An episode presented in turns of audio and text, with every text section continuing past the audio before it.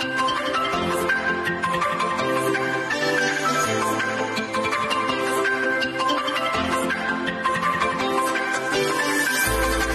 各位观众，大家好。本公司近日发现不肖人士擅自盗用本人范仲式照片，并伪造本人身份于赖上创立群益股票外汇期货群组，散布不实投资建议。本公司特此郑重澄清，本人及其他群益早安的讲师，并未经营任何赖群组或社群媒体，请投资人认明以下四个官方社群平台，切勿相信来源不明之消息。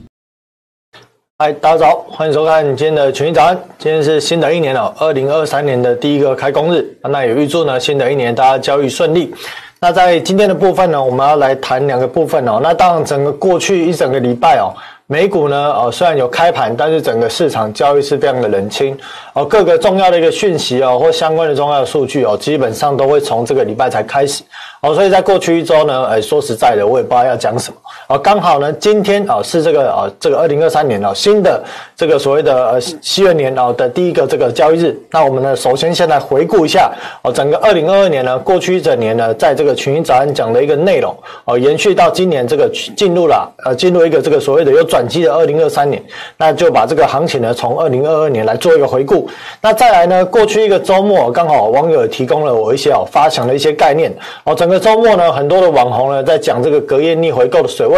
跳到了二点五兆多。那有人说呢，这个东西呢不知道背后代表什么意义呢，需要小心。那有人提到说呢，呃，在这样的一个上涨的过程中啊，这个隔夜逆回购上涨的过程中啊，有可能呢对于一月份呢呃产生一个行情很大的波动。那也有人提到了，就是说在这个部分呢，主要是因为在啊这个季度啊结账的关系啊，至于其他的一个原因呢，啊之后再去做探讨。那基本上呢，我敢说，在今天的节目里面呢，啊我是全台湾啊我第一个啊在这个台面上讲隔夜逆回购深度分析的分析师。那在今天这个时间点呢，隔夜逆回购呢再度创下了啊波段上的一个新高呢，今天就来实力讲解隔夜逆回购的内容。那其实呢，大家呢在看这个群益早上啊，过去一年呢，我们仔细回想一下啊，过去一年。年呢，其实呢，啊，我们在早安的内容里面啊，提到了非常多有关于联邦基金市场或者货币市场的东西。那这个部分呢，最早期呢，其实在台湾呢，在这个所谓的啊平台啊主流的平台媒体上面啊，其实有谈的人基本上是没几个啊。大概群益早安呢啊是其中一个啊，在很早期就来跟大家分享啊，有关于在联邦基金市场跟货币市场这一块啊运作的一个问题跟细部的一些啊里面的一些内容。那在这个部分呢，我们看到了二零二二年过去一整年哦，很多的。这些哦，呃，台面知名的一个网红媒体哦，都开始在抄功课哦，所以相信呢，未来二零二三年呢，我们群益早安依然可以带领大家哦，得到第一手的这个呃，说不能说第一手的讯息啊，但我们可以在呃重要的一个讯息来讲哦，做第一手的分析哦，分析给各位哦，在镜头前的这些哦专业的投资人，或者是各位的投资朋友啊，来去哦对这个行情在后续有一些哦不同的看法跟见解啊，所以也希望新的一年大家持续来支持我们的群益早安。好，接下来我们就进到内容的部分哦。好，回顾二零二二年这部分，我们看到了。二零二二年呢，整个二零二二年呢，全球的这个股市哦，蒸发了十八兆美元。哦，那在这个 M MSCI 指数哦，二零二二年全年以来哦，下跌了超过百分之二十哦，是创下了二零零八年以来哦，这个危机以来最差的一个表现。那整体呢，我帮大家这边特别去找了一下资料，全球二零二二年的股票总市值是一百二十四点四兆，这个是在二零二一年的十二月三十一号哦，当时根据统计总市值是一百二十四兆啊，所以呢，美股占了百分之十二四十二，而全年今年。啊，二零二二年去年全年啊，下跌了百分之十八兆哦，所以呢，大概整个下跌的幅度大概是接近百分之十五到百分之十六左右。那主要原因是什么呢？当然，因为的高通膨啊，所以联总会必须要去拉高啊这个利率的一个幅度啊。当然，不只是联总会啊，全球的央行都在做这件事情啊。所以在整个资金钱流紧缩的状况之下呢，啊，造成了全球的股市的修正。而除了股市之外，我们看到了股市在再加上债市哦，在二零二二年的总市值哦，大概蒸发了三十五兆美金这样的一个金额哦，这个是创下了比当时二零零八年的全球股市大跌来讲哦，哦蒸发的幅度更大的水准。而当时二零零八年呢，大概一整年哦，大概是蒸发了二十几兆，而在二零二二年一整年哦，全球股市跟债市蒸发了三十几兆。啊，当然主要的原因哦，是因为在债市的一个部分呢，也面临了这个大跌的问题。那当然原因就是刚刚提到的。哦，这个联总会嗯，跟全球各国的央行猛烈的升息，造成债券价格的大跌。那在今年年初，我们就提到说，呃，更正不是今年年初，去年年初啊，我们就提到说，二零一一年到二零二一年的这个过去的十年哦。股票市场里面哦，美股和标普五百指数里面，百分之四十几是依靠股票回购所贡献，而光在二零二二年哦这一年哦，其实贡献的幅度也是啊，呃，二零二一年这一整年贡献的幅度也是非常的大，所以我们看到二零二一年哦，这是二零二一年啊，基本上呢，这个获利表现或者它的股价表现哦，优于整个大盘的哦，包含了 Apple、微软。Google、NVIDIA 还有特斯拉，可是呢，我在今年呃去年年初就跟大家提到说，我说呢，当整个联准会要开始拉升利率，通膨哦居高不下，通膨持续上扬，是联准会要开始拉升利率，并且有可能进入后续的缩表的状况之下，这些股票呢将很难再重演二零一一年到二零二一年这样子哦大量股票回购贡献股价的一个这样的一个表现，所以我们可以看到过去一整年，Apple 在二零二零二二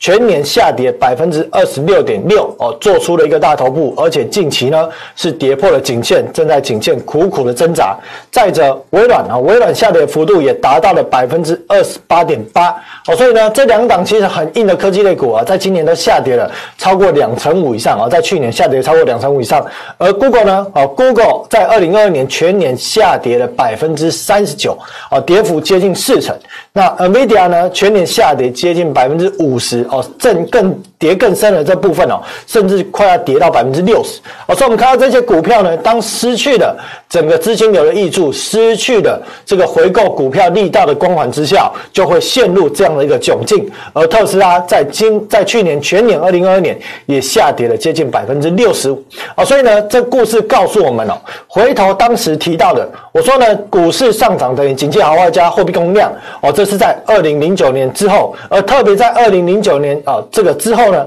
在这个所谓的货币供应量主导了全球股市的方向，所以在当时呢，二零二二年初呢，秀了这张表啊，当时在标普五百指数还在多少呢？这边看一下，四千七百六十六点，而这个企业的获利呢，还没有明显的下滑，而美国的货币供应量呢，还维持在高档。而我告诉大家，当今年随着全球的资金正在紧缩，二零二二年就会是市场好走跌的一年。然后当然没有办法讲那么直白，哦，所以我们看到了后来在二零二二年。的全年哦，标普百指数大概修正了百分之十九，当然更深的幅度，那个时候甚至一度修正哦，超过百分之二十三左右哦，修正幅度非常的剧烈。这其实你看到了，当整个货币供应量 M two 开始走平到小幅下滑的时候，就可以对市场产生那么大的一个杀伤力。那当然，这个部分呢，快速的升息哦，虽然升息的幅度很大，但是看起来有所滞后的效应。这个滞后的效应啊，在之后的群早安有机会再去跟大家做分享。那看到道琼指数的部分呢，是今年啊，在这个美国三大指数来讲，算是最硬的哦。主要呢，是因为呢，在科技类股受制于这个殖利率上扬啊，哦，导致股价下跌的过程中哦，很多的这个股票市场的卖盘哦，都转入到了这种所谓的哦，传产类股啊，来去做停泊啊，所以道琼指数在去年全年只下跌了。百分之八点多，纳斯达克指数呢，全年修正了接近百分之三十三哦，可以说是哦非常的惨烈。而在新的一年二零二三年哦，我认为应该表现在今年的上半年哦，应该也不会太好。标普百指数呢，全年修正百分之十九点三哦，传产跟科技类股是明显的一个分歧哦，所以呢，一样我刚提到了在科技类股的部分，二零二三年的上半年啊，希望啊大家还是要特别的小心跟谨慎。那在去年我们也提到了，二零二二年就是 top down 啊去做分析的一年。好，这个部分呢，其实，在我们群益早安呢，哦，我们常在提到这个部分，哦，所以呢，回顾啊，这过去这一整年会发现，哦，真的 but up 在二零二二年哦，死不太上什么劲，啊，但是呢，在二零二三年啊，别灰心，啊，今年的下半年啊，也许有有机会把这一套的分析，啊，重新拿来，哦，作为这个哦主要的一个分析的一个角色来去做使用。那金融运作的市场图表呢，在去年哦，刚好也从原本的一开始呢，很简略版的更新到了这个所谓的哦比较哦细致啊一个比较啊明确的一个版。面呢，来供大家来去做这个呃分析上面的一个参考，因为呢，啊搭配这张图呢，其实呢可以听到呢，啊高老师平常在分析的这些内容啊，其实就是围绕着这张图表来去做分析。那国债流动性呢，过去一整年在去年的年初我相信哦市场没有什么人在谈哦，但是呢到了整个下半年哦，包含了在九月份还十月份啊耶伦的谈话，市场开始特别关注国债流动性。可是呢，我们在群益早安带领大家在二零二二年的这个上旬啊，就开始关注国债流动性的。部分啊，另外呢，在摩根斯丹利，其实在六月份，去年的六月份也对客户提出了警告啊，他不会对一般人提出警告，他只会对他的客户提出警告啊，国债流动性的问题是非常的糟糕。后来到了二零二二年的十月份，叶伦跳出来说担心美债市场因缺乏流动性而崩溃。那后来呢，怎么解决这个问题呢？相信大家就知道了。好，在十一月十号呢，对这个 CPI 啊做了数据大幅的调动，哦，缓解了整个市场对于通膨的担忧，哦，让美元骤降，通膨担忧骤降，而美债呢得到中长线买盘的支撑。哦，那迎接新的一年啊，依然呢在联准会的资产负债表还会持续的缩表哦，所以这部分呢，在整个缩表的部分啊，或者流动性的部分呢，还是要特别的关注啊。当然，在整个系统性风险呢，在最高峰可能发生的一个时间点哦，在去年的这年底哦，大致上是已经度过了啊，但是今年呢，依然有这个缩表的这个部分，还有持续升息的压力啊，这个对前流还是有压力的啊，所以我们在今年会持续带领大家来持续关注这样的一个问题。那通膨的部分呢，今年的部分呢，当然大家要持续留意的是啊，在薪资年增率啊，特别在这个礼拜五啊，非农的这个数据啊，将会公告薪资年增率啊，那大家也可以留意，在这个礼拜五的非农之夜啊，将会由我们的首席啊来带领大家在这个分析啊，在这个非农之夜啊晚上公告一些数据啊，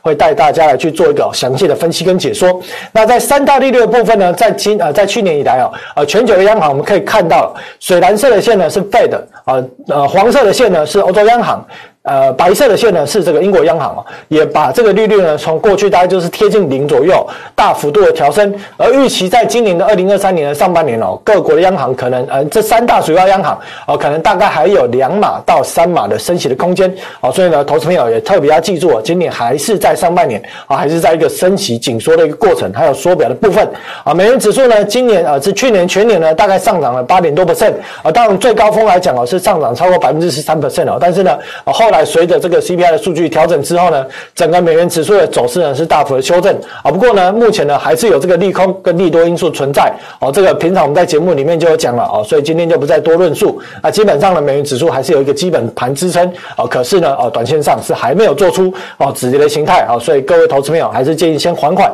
啊。在整个呢全球的二零二二年以来啊，也告诉了大家，债券市场终了了四十多年的这个大多头哦，正式。转为这个空头行情的一个趋势了，但是这个空头行情的趋势不是意味着说这个债券价格永远都只有跌啊，没有涨，不是这个概念，因为这是四十年来的趋势，中间呢你看到每一年之间还是有涨涨跌跌的小细节啊，所以呢告诉大家在二零二三年有了机会啊，这部分呢啊有兴趣的观众朋友可以回头看我们前几期的群益早安啊，其实都有提到啊，对于债券市场在二零二三年的一个看法。那联准会的缩表进度呢也是刚提到了，这缩表是持续的，所以今年的部分。还是要特别留意这一块的关键。好，接下来我们来讲解哦，第二个交题哦，就是隔夜逆回购好的运作的原理以及背后的一个数字的意义哦。啊，我相信呢哦，绝对呢不浮夸哦，我敢讲，我觉得是全台在台面上分析师最懂隔夜逆回购的分析师哦。所以今天来深度跟大家讲解一下隔夜逆回购的意义，跟它对于在整个一月份的行情到底有什么关联性。好，首先我们先看到了隔夜逆回购呢，这个水位呢在。二零二二年的十二月三十一号哦，这个三十号哦，这个年底哦，突破了啊，又再创历史新高，来到了二点五五四兆美元这样的一个使用量，相比前一天增加了。两千四百多亿啊，创下有史以来单日最大幅度。那其实为什么会创下这个单日有史以来最大的幅度呢？首先我们要先理解几件事情哦。啊，这边啊理解几件事情，标题没改没改到，这是当时五月多啊，其实就在群益早上跟大家解释过一次哦。这一次呢，再更详细的跟大家解释一下。我们看到了，在整个隔夜逆回购使用量，首先我们要先知道四个点。第一个点。联准会的逆回购主要交易对手有谁？我们先搞清楚啊，这个窗口的目标对象，目标对象是谁嘛？第二个部分，谁又是里面的主要的交易对手？第三个，这些交易对手主要买的东西是什么啊？因为呢，如果搞不清楚这个主要交易对手买的东西是什么，就会闹出一个笑话啊！再来，什么笑话呢？待会我会提到。再来第四点，为什么这些主要的交易对手要大量使用逆回购的窗口？好，我们首先现在解释啊，为什么在十二月三十号呢出现了这个隔夜逆回购使用量跳升？哦，其实你去仔细观察哦，每一次的这个差不多季底哦，这边比方说这边是季底哦，这边有一个季底，还有这边是季底。都是年底哦，基本上每一次的季底跟年底哦，都会有隔夜逆回购使用量大幅跳升，特别是在年底哦，会大幅跳升的状况。这主要是因为我之前也提到过，我说边际贷方哦，有钱放贷出去的人，他在年底呢会想要去美化他的财报，而他将这个钱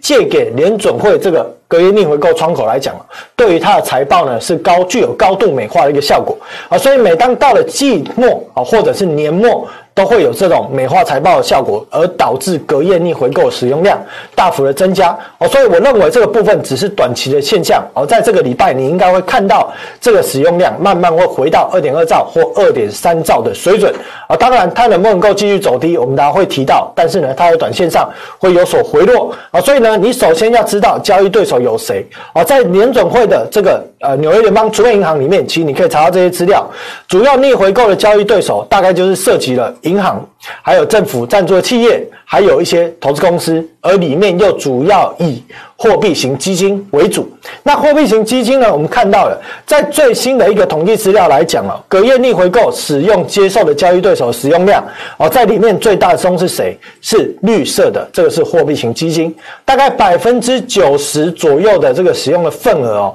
都是由这个所谓的货币型基金来去做使用哦，所以并不是什么其他的银行，不是什么其他的机构啊，当然。你看到了货币型基金大量的使用隔夜逆回购的窗口，那你要意识到一件事情，这个钱根本不可能跑去买股票，也不可能买去买呃，不可能跑去买中长债，因为货币型基金本来就不会买这些东西啊。所以呢，台面上呢，有些呢分析的人告诉大家说，这些钱呢有机会回来出来买股票、买中长债。那你可能要知道，他连隔夜逆回购的使用对手，这些对手在交易的产品是什么都搞不清楚。好，所以那些节目就少看了，尽量多看群英早安。好，除此之外呢，我们在之前也分析过了，根据联准会的金融稳定报告里面，我们可以看到隔夜逆回购，呃，这个所谓的货币型基金哦，里面呢大量购买，里面很大的一个成分主要是购买政府的公债。而这个公债指的是短天期一年以内的这些债务，哦，所以大量投资这些内容。除此之外呢，货币型基金还投资了哪些？除了短期一年内的这个国债哦，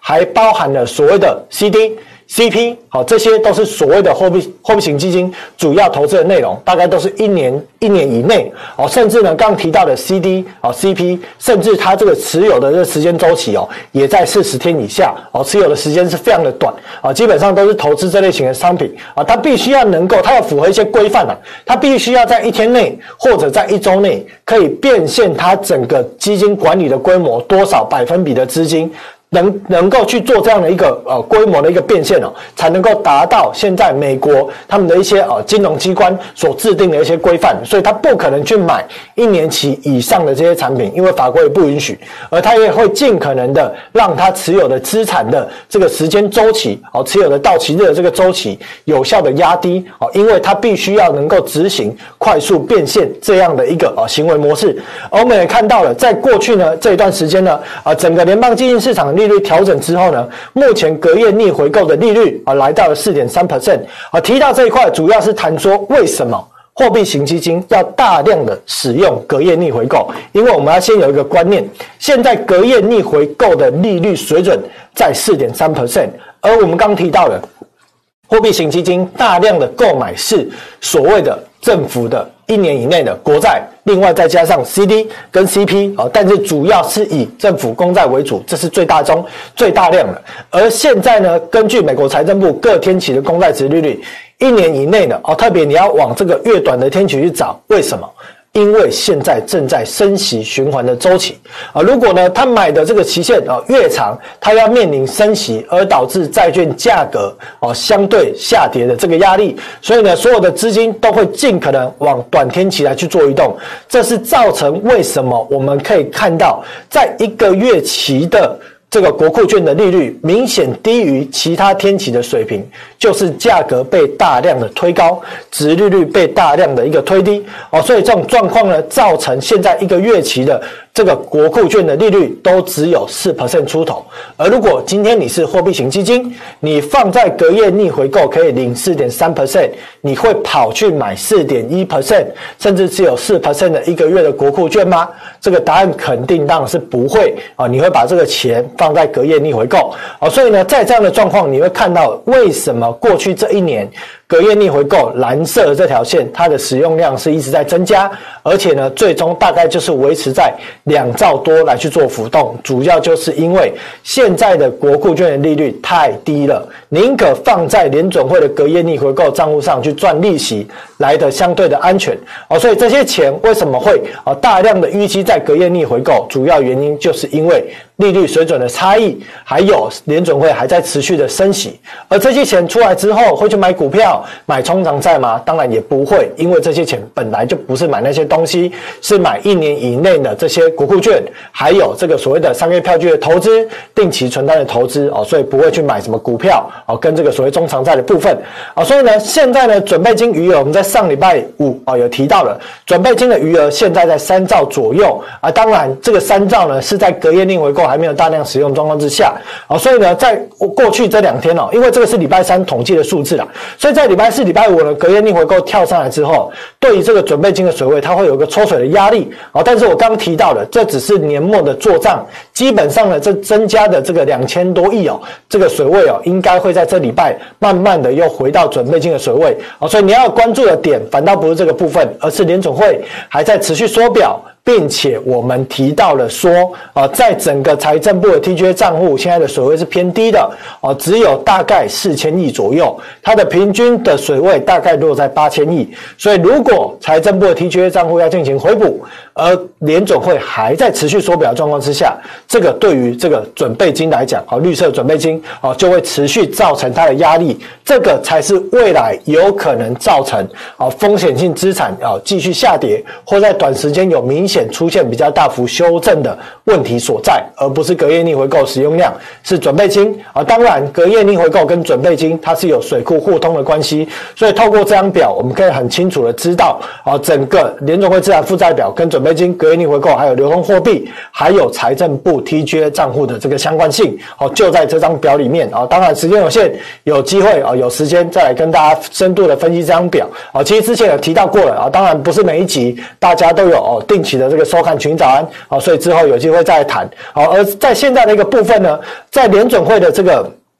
呃，我找一下有没有放那一张表。好，这边没放，哦，就是画的那一张大图表啊。不好意思，我拉一下画面哦，可能有点乱，但是让我拉一下。好，在之前呢，我们画的那张大图表里面，哦，这张图表里面我们提到了，哦，现在联邦基金市场呢，因为随着联准会持续在做这个缩表的动作哦，再加上财政部时不时呢要一直超发债务的状况之下，对于一级交易商啊，商业银行里面的一级交易商啊，或者商业银行以外的一级交易商，现在面临了这个资产负债表受限的问题啊，所以呢也面临了准备金非常的啊这个缺乏的这个问题。而这个缺乏的部分呢，我们可以看到了在啊刚提到了在这个部分，不好意思拉一下啊，在这里，我们之前在十二月七号啊，或者在隔一周的节目，我们提。提到说，现在呢，呃，随着联准会呢持续的 QT 啊，很多的商业银行必须要去向联邦住房贷款银行啊这边向联邦住房贷款银行调度资金。那我们在上个礼拜我有留给大家一个问题哦，可是呢，可能大家啊这个反应没有这么热烈哦。这问题再问大家一次哦，为什么联邦住房贷款银行呢要把这个钱调度给这些商业银行，不存放在这个准备金呢去领利息呢？啊，这个问题呢，在今年啊再问大家一次，大家可以去思考看看啊，是有一个很有趣的一个。小问题，好，所以我们看到了过去一段时间呢，啊，整个商业银行啊，大量的向联邦住房银行开始进行准备金的调度，这个调度资金调度的是准备金，好，原因就是因为随着联准会的持续缩表，导致这个准备金的使用量啊，准备金的余额可使用的调度量是越来越少，迫使了这些商业银行必须要向联邦住房贷款银行来去调度资金，哦，所以这个调度行为你要直观的。了解了解到什么？了解现在基础货币准备金正在紧缩啊，这对于我们刚提到的一开始图表里面提到的 M two 依然会有压力，依然会有压力的存在，也就是这个银行货币哦是难以放大。但对于欧洲美元、对银影子货币哦来讲哦，这个都会有哦抽水的一个作用。这当然对于在今年的一个风险性资产哦，特别是在科技类股的部分哦，压力还是大的哦。所以呢，持续哦来到了二零二三年了，我认为呢，在整个哦债券。市场的部分哦，确实也出现了一些哦可以逢低哦寻找切入点的一些布局机会哦。但是在科技类股的部分呢，哦，依然你要持续关注 Apple 股价哦跟纳斯达克走势哦。在今年上半年，科技类股哦可能受制于资金流还在紧缩，再加上目前哦终端库存哦从零售销售端到 IC 设计业者到上游的 IDM 大厂，现在终端的库存还是非常高的状况之下哦，有可能哦对于这些企业科技类股，在今年的第一季的财报或者整个第四季在一月末即将公布的财报来讲哦，可能表现不会是太好看哦，所以在今年的上半年呢，依然要留意哦，在整个科技类股的一个风险所在。而基本上呢，在今天呢哦，就简单的哦回顾了一下二零二二年的一个哦过去的一个背景，以及呢也顺便跟大家呢做一个哦比较深度的解析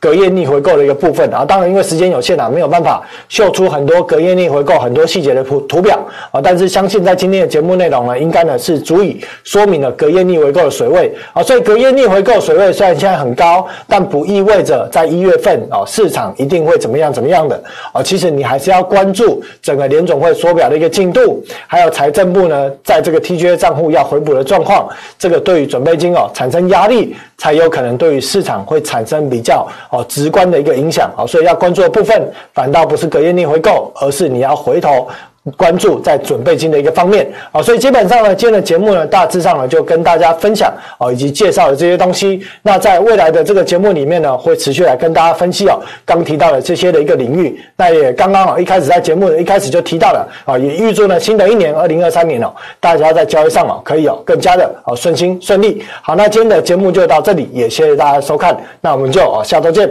拜拜。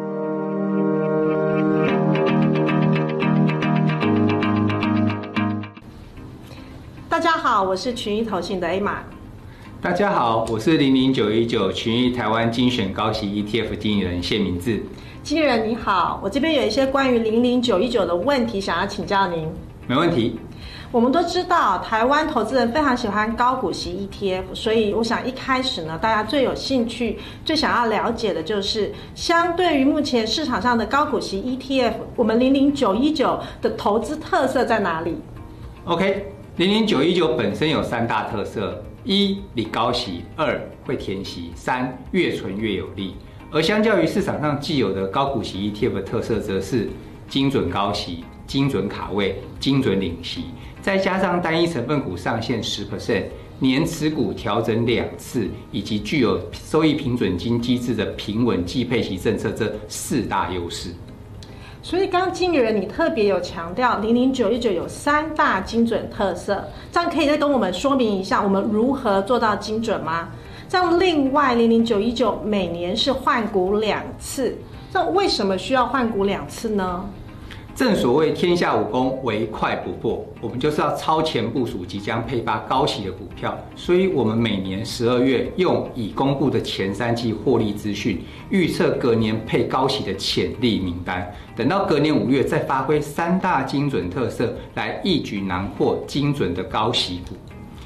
大多热门台股高息 ETF 采取过去平均或是预估股利的方式，而群益台湾精选高息 ETF 不一样。这档 ETF 掌握台湾上市公司每年需五月二十号前公布股利的规定，采用董事会宣告实际股利作为选股标准，做到精准高息，并且于五月底指数立即调整持股，领先其他的 ETF，六月下旬啊、七月啊才调整持股的高股息 ETF，做到了精准卡位。至于精准领息的部分呢，我们在审核成分股的流程会排除当年度已经除完息的股票，确定入选的股票，档档都是买了之后可以领到息的高息股。